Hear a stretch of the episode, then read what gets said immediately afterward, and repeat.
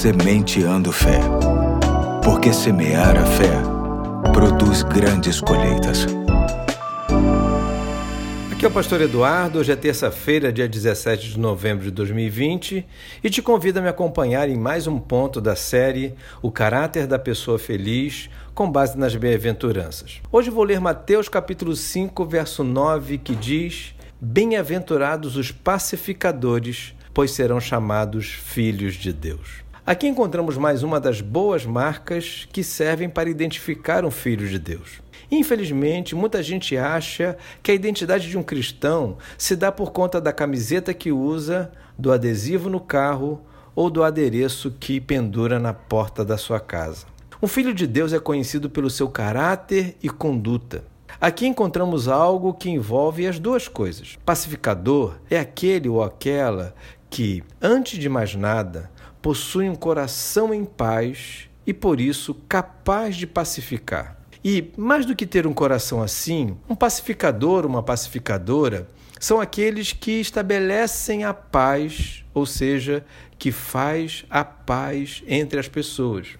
Acontece que Assim como o ar está carregado de vírus e bactérias, os especialistas em saúde que o digam, a atmosfera emocional e até espiritual está carregada de possibilidades de brigas, milindres, inveja, desconfiança e discórdia.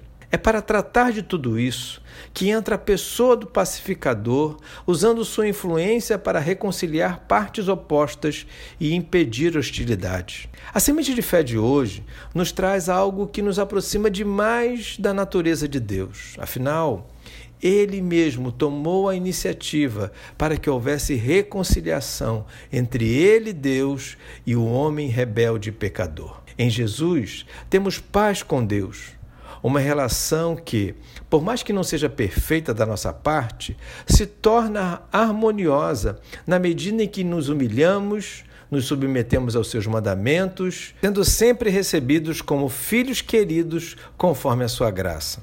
A questão não é o aniquilamento das guerras. Isso nunca vai acontecer. Enquanto estivermos nesse mundo caído e perdido, haverá conflitos, jogos de interesse, e muita ignorância a respeito dos valores de Deus. Além de guerras entre as nações, veremos bem à nossa frente guerras menores entre famílias, casais, irmãos de igreja, companheiros de trabalho, cidadãos, enfim, guerras não vão faltar. E em sendo assim, não pode faltar também autênticos filhos de Deus, os pacificadores. Sinceramente, não sei o que você vai enfrentar hoje, mas creio que você vai ajudar bastante.